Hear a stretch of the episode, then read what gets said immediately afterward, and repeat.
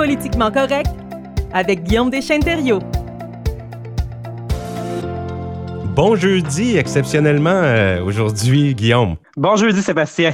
Ben oui, hier, hein, politiquement correct, le mercredi, on a eu un imprévu et on va reprendre ça aujourd'hui concernant le redécoupage électoral, le sujet de la semaine. Tout d'abord, parle-nous du fonctionnement du processus de redécoupage. Mais d'abord, je vais préciser qu'on parle ici du processus de redécoupage provincial parce que cette année, en fait, on a eu deux redécoupages, un au niveau fédéral, un au niveau provincial. Et les redécoupages électoraux, c'est un processus normal qui est prévu par la loi à chaque dix ans. C'est que l'idée, on tente que chacune des circonscriptions dans la province ait un nombre d'électeurs euh, similaire pour que le poids d'un vote d'un électeur à Camerton ait un poids similaire, par exemple, à un électeur du coin de Miramichi. Et on sait qu'en dix ans, euh, il peut avoir des mouvements de population. À certains endroits, la population va baisser, à d'autres, elle va augmenter.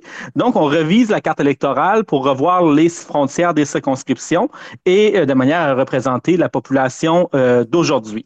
Comment ça fonctionne? D'abord, il faut définir un nombre de circonscriptions. En ce moment, c'est 49. Au Nouveau-Brunswick, dans le passé, ça a déjà été plus élevé. Donc, on avait 55 avant. Et il y a 10 ans, on a décidé de le baisser à 49. Cette fois-ci, on a conservé le même chiffre, 49 circonscriptions. Donc, ça veut dire qu'il va avoir encore 49 députés à l'Assemblée législative du Nouveau-Brunswick. Et une fois que ce chiffre-là est fixé, là, c'est pas le gouvernement ou les partis politiques qui vont redessiner la carte. Dans certaines régions, comme aux États-Unis, par exemple, euh, là, les élus ont un rôle à jouer pour redessiner leur carte électorale et ça mène à des drôles de situations où on redessine des lignes pour des avantages politiques. Tandis qu'au Canada, c'est un processus qui est indépendant. Donc, on ne considère pas les éléments de partisanerie pour ce qui est du travail des commissaires. Et euh, la commission, elle, va entreprendre, quand elle commence son travail, elle regarde le Nouveau-Brunswick et il faut qu'elle le divise en 49 circonscriptions. Elle va d'abord tenir compte des chiffres de population, donc combien de personnes il y a dans chacune des régions. Et on va définir à peu près qu'est-ce qui est la moyenne, entre 11 et 12 000 électeurs par circonscription. Mais on n'est pas obligé de respecter ça de manière euh, donc on n'est pas obligé d'avoir un nombre exact d'électeurs dans chaque circonscription. On peut varier de plus ou moins 25% parce qu'au Canada, on reconnaît aussi le principe de représentation des communautés d'intérêt. Euh, ça veut dire, par exemple, on va tenter de garder les francophones davantage ensemble, les populations autochtones, c'est une municipalité dans une certaine commission des services régionaux ou d'autres types de communautés d'intérêt. Et on peut varier jusqu'à 25% de la moyenne donc d'électeurs dans une circonscription pour assurer une représentation aux communautés d'intérêt. Ça, c'est les deux principes sur lesquels les commissaires partent leurs travaux. Et par la suite, ils vont aussi faire des consultations. Donc, avant de, même avant de commencer leur première ébauche, ils ont fait des consultations partout dans la province. C'était des consultations ouvertes au public. Euh, des organismes communautaires ont déposé des mémoires. Euh, il y a des municipalités. Il y a des gens à titre de citoyens aussi qui sont exprimés. Qu'est-ce qui était, est-ce qu'ils aimaient la carte électorale comme elle était? Est-ce qu'ils proposaient des changements? Qu'est-ce qui devrait être tenu en considération? Et après ces consultations-là, la commission va euh, proposer une ébauche de rapport pour revoir la carte électorale du Nouveau-Brunswick. Et euh, qu'est-ce que c'est le premier rapport, justement? Oui, bien, en fait, il y a déjà eu un premier rapport euh, l'automne dernier. On avait même fait une chronique sur le sujet ici à l'émission. Et après cette première exercice-là, la commission et les commissaires vont proposer un rapport. Donc, qu'est-ce qui est leur plan pour la, carte, la nouvelle carte qui serait proposée. Et l'automne passé, donc, ils ont déposé et il y a eu des, différents reportages sur le sujet. Le, rapport était disponible en ligne. Et à ce moment-là, ils vont organiser encore une fois des nouvelles consultations partout dans la province et les gens vont regarder est-ce que le plan proposé nous convient? Euh, il y a des groupes communautaires qui vont se dire, ah, ben écoute, dans cette région-là, il y a des francophones qui vont être dans une circonscription majoritairement anglophone, il faudrait les changer. Dans d'autres cas, euh, comme à Neguac, par exemple, euh, les élus municipaux disaient, ah, ben nous, vous nous mettez dans une circonscription avec Tracadie, mais on aimerait mieux être avec Miramichi. Euh, dans la région aussi, il y a eu des commentaires de euh, notamment par exemple à Saint-Quentin qui souhaitaient davantage être soit dans le comté de Victoria ou Madawaska. Donc là, il y a eu différents commentaires et les citoyens aussi comme individus pouvaient, il y avait un formulaire en ligne qu'on pouvait soumettre nos commentaires.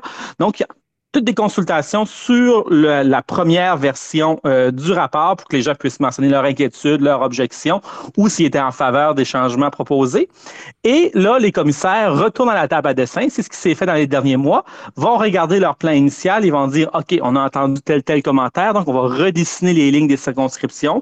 Ou dans certains cas, on va dire, oui, on entend les objections, mais on ne peut pas en tenir compte. Donc là, ils vont euh, considérer, c'est pas une automatique parce que quelqu'un dit qu'il aimerait quelque chose qu'il l'a non plus. Là les commissaires vont évaluer les différentes demandes qu'ils ont reçues. Et ils vont déposer la version finale de leur rapport. C'est ce qui a retenu les manchettes dans les derniers jours. C'est le rapport final de la commission qui a été déposé. Et à ce point-ci, il n'y aura plus énormément de changements à la carte.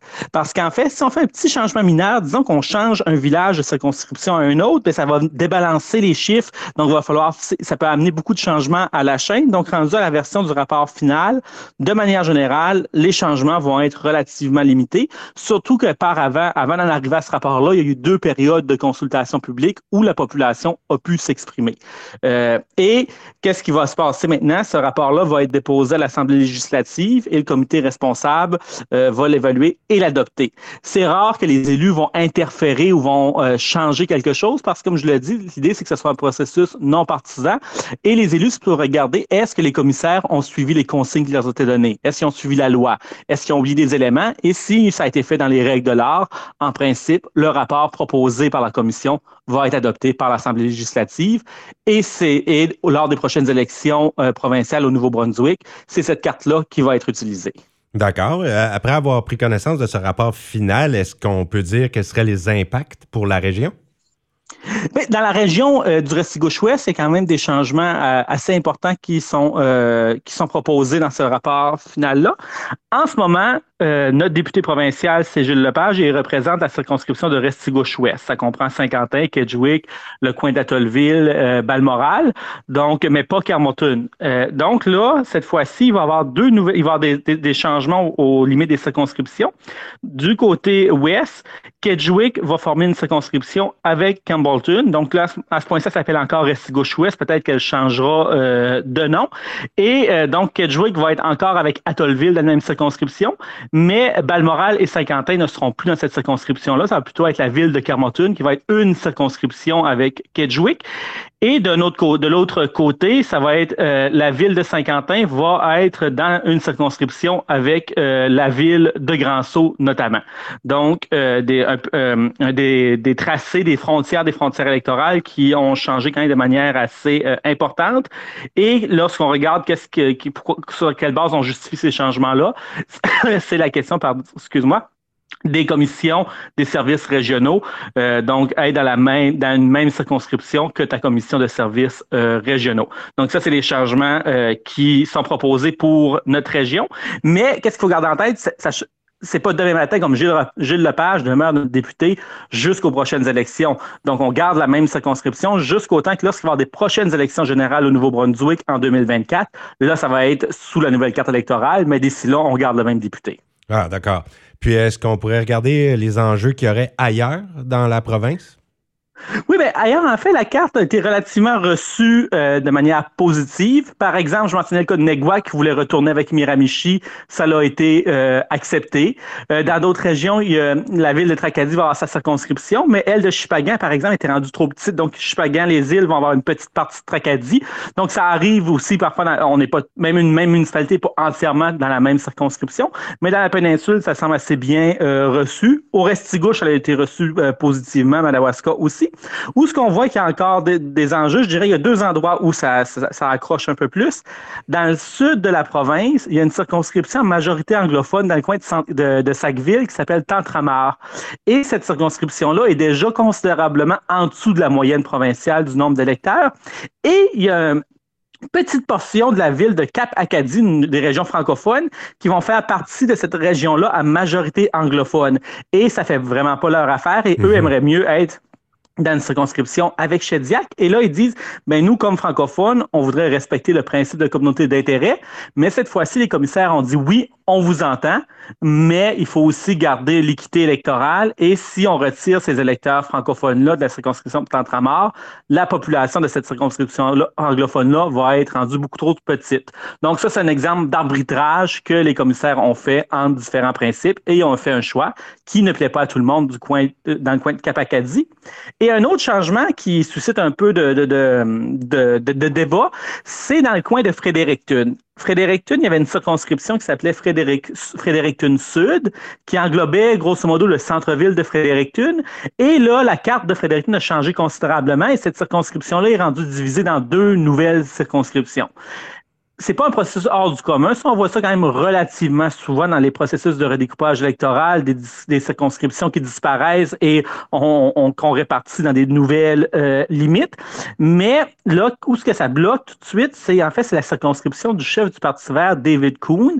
Et M. Kuhn, lui, questionne à savoir est-ce qu'il n'y aurait pas eu des éléments partisans qui auraient pu justifier de modifier sa circonscription, parce que lui, comme député, ça pourrait nuire à ses chances de réélection, le nouveau tracé.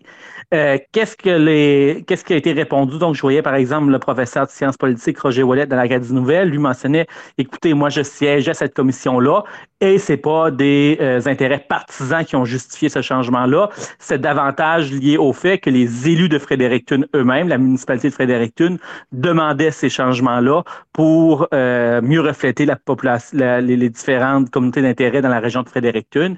Et les commissaires ont écouté l'avis de la municipalité de Fredericton, mais c'est sûr que ça fait des mécontents assez, assez forts chez les Verts. Oui, ben, c'est compréhensible un peu. Ben, coudon. On va faire avec hein, ce redécoupage parce que, comme tu dis, avec le rapport final déposé, il n'y a plus grand chance qu'il y ait grand-chose qui change. Non, à ce point-ci, euh, à moins de, c'est toujours possible, à moins de revirement majeur, il n'y aura pas d'énormes changements à cette carte-là, vu que c'est le rapport euh, final. Bien, un grand merci, Guillaume, pour euh, cette chronique sur le redécoupage électoral et je te souhaite une très belle semaine. On se reparle mercredi prochain. Très belle semaine à toi aussi. À la semaine prochaine. Salut.